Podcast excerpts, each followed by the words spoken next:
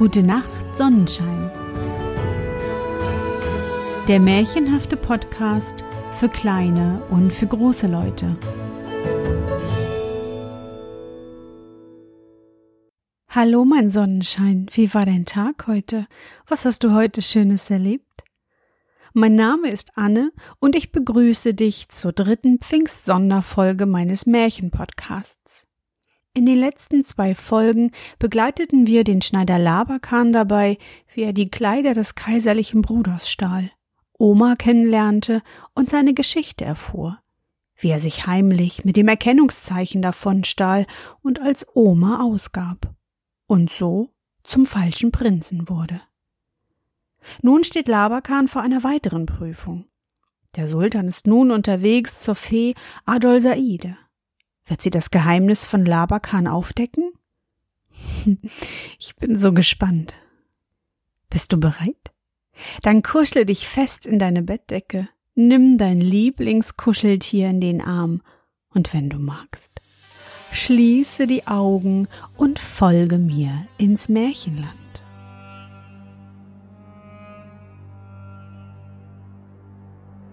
In der Mitte des Waldes war ein freier Platz, von hohen Zedern umgeben. Dort wohnte nach der Sage die Fee, und selten betrat ein Sterblicher diesen Platz, denn eine gewisse Scheu davor hatte sich aus alten Zeiten vom Vater auf den Sohn vererbt. Als der Sultan dort angekommen war, stieg er ab, band sein Pferd an einen Baum, stellte sich in die Mitte des Platzes und sprach mit lauter Stimme wenn es wahr ist, dass du meinen Vätern gütigen Rat erteiltest in der Stunde der Not, so verschmähe nicht die Bitte eines Enkels und rate mir, wo menschlicher Verstand zu kurzsichtig ist. Er hatte kaum die letzten Worte gesprochen, als sich ein der Zedern öffnete und eine verschleierte Frau in langen weißen Gewändern hervortrat. Ich weiß, warum du zu mir kommst, Sultan Saud. Dein Wille ist redlich, Darum soll dir auch meine Hilfe werden. Nimm diese zwei Kistchen, lass jene beiden, welche deine Söhne sein wollen, wählen. Ich weiß, dass der, welcher der Echte ist, das Rechte nicht verfehlen wird. So sprach die Verschleierte und reichte ihm zwei kleine Kistchen von Elfenbein, reich mit Gold und Perlen verziert. Auf den Deckel, der den Sultan vergebens zu öffnen versuchte, standen Inschriften von eingesetzten Diamanten. Der Sultan überlegte, als er nach Hause ritt, hin und her, was wohl in den Kistchen sein könnte, welche er mit aller Mühe nicht zu öffnen vermochte. Auch die Aufschrift gab ihm kein Licht in der Sache, denn auf der einen stand Ehre und Ruhm und auf der anderen Glück und Reichtum. Der Sultan dachte bei sich, da würde auch ihm die Wahl schwer werden, unter diesen beiden Dingen, die gleichzeitig anziehen, gleich lockend sein. Als er in seinen Palast zurückgekommen war, ließ er die Sultanin rufen und sagte ihr den Ausspruch der Fee, und eine wunderbare Hoffnung erfüllte sie, dass jener, zu dem ihr Herz sich hinzog, das Kästchen wählen würde, welches seine königliche Abkunft beweisen sollte. Vor dem Throne des Sultans wurden zwei Tische aufgestellt. Auf sie setzte der Sultan mit eigener Hand die beiden Kistchen, bestieg dann den Thron und winkte einem seiner Sklaven, die Pforte des Saales zu öffnen. Eine glänzende Versammlung von Basas und Emiren des Reiches, die der Sultan berufen hatte, strömte durch die geöffnete Pforte. Sie ließen sich auf prachtvollen Polstern nieder, welche die Wände entlang aufgestellt waren. Und als sich alle niedergelassen hatten, winkte der König zum zweiten Mal und Labakan wurde hereingeführt. Mit stolzem Schritt ging er durch den Saal, warf sich vor dem Throne nieder und sprach was befiehlt, mein Herr und Vater? Der Sultan erhob sich auf seinen Thron und sprach Mein Sohn, es sind Zweifel an der Echtheit deiner Ansprüche auf diesen Namen erhoben worden. Eines jener Kistchen enthält die Bestätigung deiner echten Geburt. Wähle. Ich bezweifle nicht, du wirst das Rechte wählen. Labakan erhob sich und trat vor die Kistchen. Er wog lange, was er wählen sollte. Endlich sprach er.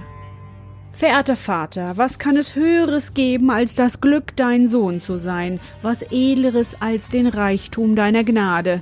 Ich wähle das Kistchen, das die Aufschrift Glück und Reichtum zeigt.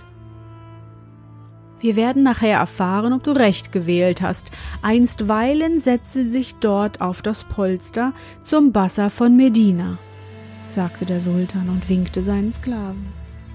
Oma wurde hereingeführt. Sein Blick war düster, seine Miene traurig, und sein Anblick erregte allgemeine Teilnahme unter den Anwesenden. Er warf sich vor dem Throne nieder und fragte nach dem Willen des Sultans. Der Sultan deutete ihm an, dass er eines der Kistchen zu wählen habe. Er stand auf und trat vor den Tisch.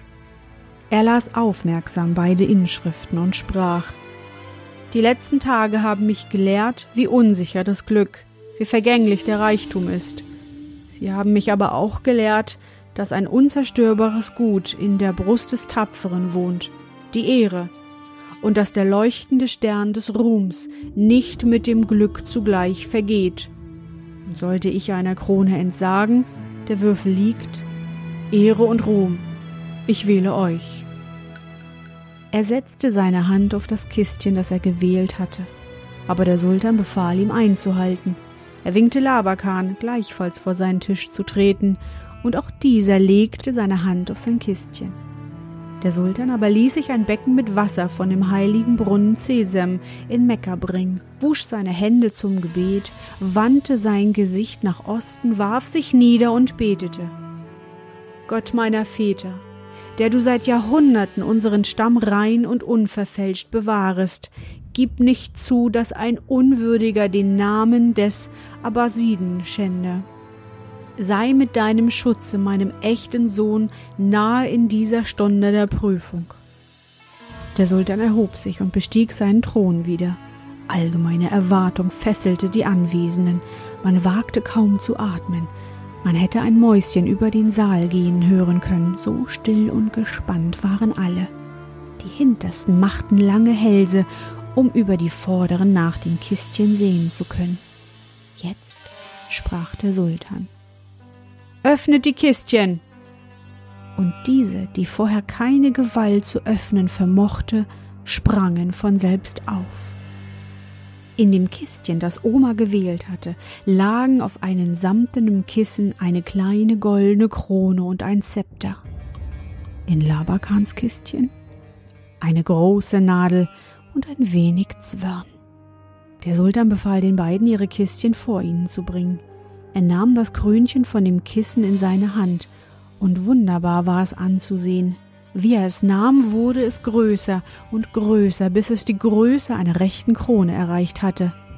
Er setzte die Krone seinem Sohn Oma, der vor ihm kniete, auf das Haupt, küsste ihn auf die Stirn und hieß ihn zu seiner Rechten sich niederzusetzen.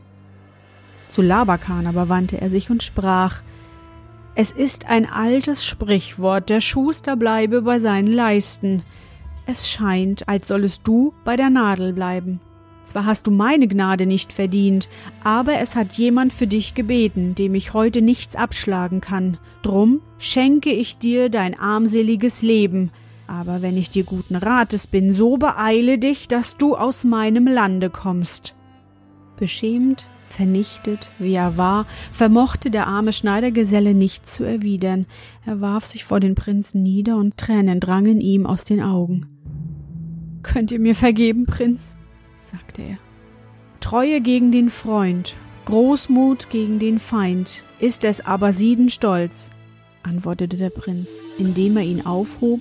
Gehe in Frieden. O du mein echter Sohn, rief gerührt der alte Sultan und sank an die Brust des Sohnes. Die Emire und Bassa und alle Großen des Reiches standen auf von ihren Sitzen und riefen Heil dem neuen Königssohn. Und unter dem allgemeinen Jubel schlich sich Labakan, sein Kistchen unter den Arm, aus dem Saal. Er ging hinunter in die Stelle des Sultans, zäumte sein Ross Murwa auf und ritt zum Tore hinaus, Alessandria zu. Sein ganzes Prinzenleben kam ihm wie ein Traum vor, und nur das prachtvolle Kistchen, reich mit Perlen und Diamanten geschmückt, erinnerte ihn, dass er doch nicht geträumt habe. Und als er wieder nach Alessandria kam, ritt er vor das Haus seines alten Meisters, stieg ab, band sein Rösslein an die Türe und trat in die Werkstatt. Der Meister, der ihn nicht gleich kannte, machte ein großes Wesen und fragte, was ihm zu Dienst stehe. Als er aber den Gast näher ansah und seinen alten Labakan erkannte, rief er seine Gesellen und Lehrlinge herbei, und alle stürzten sich wie wütend auf den armen Labakan, der keines solchen Empfangs gewärtig war, stießen und schlugen ihn mit Bügeleisen und Ellenmaß, stachen ihn mit Nadeln und zwickten ihn mit scharfen Scheren, bis er erschöpft auf einen Haufen alter Kleider niedersank. Als er nun so dalag, hielt ihm der Meister eine Strafrede über das gestohlene Kleid. Vergebens versicherte Labakan, dass er nur deswegen wiedergekommen sei, um ihm alles zu ersetzen. Vergebens bot er ihm den dreifachen Schadenersatz. Der Meister und seine Gesellen fielen wieder über ihn her, schlugen ihn weidlich und warfen ihn zur Türe hinaus. Zerschlagen und zerfetzt stieg er auf das Ross Murva und ritt in eine Karawanserei. Dort legte er sein müdes, zerschlagenes Haupt nieder und stellte Betrachtungen an über die Laien der Erde, über das so oft verkannte Verdienst und über die Nichtigkeit und Flüchtigkeit aller Güter. Er schlief mit dem Entschluss ein, aller Größe zu entsagen und ein ehrsamer Bürger zu werden und den anderen Tag gereute ihn sein Entschluss nicht. Denn die schweren Hände des Meisters und seiner Gesellen schienen alle Hoheit aus ihm herausgeprügelt zu haben. Er verkaufte um einen hohen Preis sein Kistchen an einen Juwelenhändler, kaufte sich ein Haus und richtete sich eine Werkstatt zu seinem Gewerbe ein. Als er alles eingerichtet und auch ein Schild mit der Aufschrift Labakan Kleidermacher vor sein Fenster gehängt hatte, setzte er sich hin und begann mit jener Nadel und dem Zwirn, die er in dem Kistchen gefunden hatte, den Rock zu flicken, welchen ihm sein Meister so grausam zerfetzt hatte. Er wurde von seinem Geschäft abgerufen, und als er sich wieder an die Arbeit setzen wollte, welch sonderbarer Anblick bot sich ihm da. Die Nadel nähte emsig fort, ohne von jemand geführt zu werden. Sie machte feine, zierliche Stiche, wie sie selbst Labakan in seinen kunstreichsten Augenblicken nicht gemacht hatte. Wahrlich, auch das geringste Geschenk einer gütigen Fee ist nützlich und von großem Wert. Noch einen anderen Wert aber hatte das Geschenk, nämlich das Stückchen Zwirn ging nie aus, die Nadel mochte so fleißig sein, wie sie wollte. Labakan bekam so viele Kunden und war bald der berühmteste Schneider weit und breit. Er schnitt die Gewänder zu und machte den ersten Stich mit der Nadel daran, und flugs arbeitete diese weiter ohne Unterlass, bis das Gewand fertig war. Meister Labakan hatte bald die ganze Stadt zu Kunden, denn er arbeitete schön und außerordentlich billig. Und nur über eines schüttelten die Leute von Alessandria den Kopf, nämlich dass er ganz ohne Gesellen und bei verschlossener Türe arbeitete. So war der Spruch des Kistchens Glück und Reichtum in Erfüllung gegangen. Glück und Reichtum begleiteten, wenn auch in bescheidenerem Maße, die Schritte des jungen Schneiders.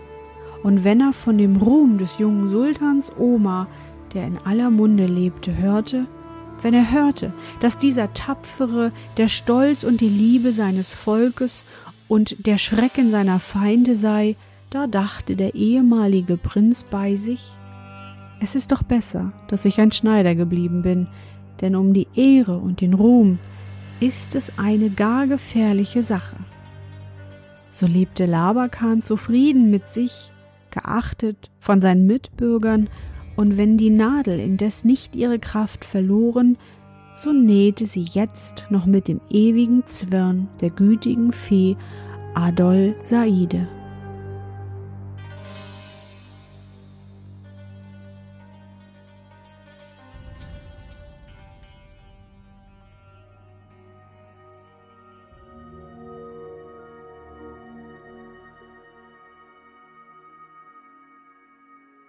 Na, Sonnenschein, bist du noch wach?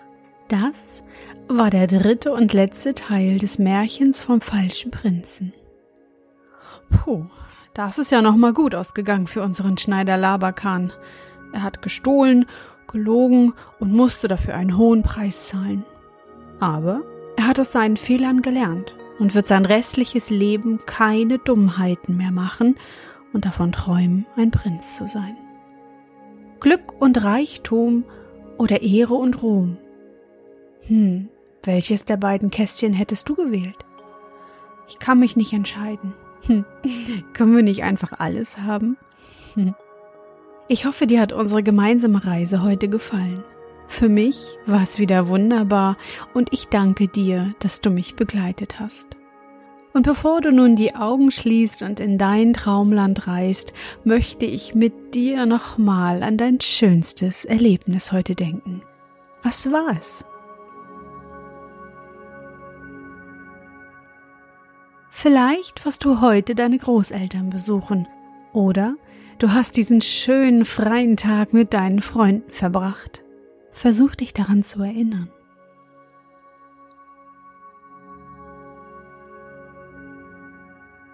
Und? Was war dein schönstes Erlebnis heute und wie fühlst du dich dabei? Suche dir auch heute wieder den schönsten Moment aus und präge ihn dir gut ein. Wenn du magst, kannst du ihn auch malen oder aufschreiben. Und nun? Gute Nacht, Sonnenschein. Schlaf gut und träum was Schönes. Wir hören uns bald wieder.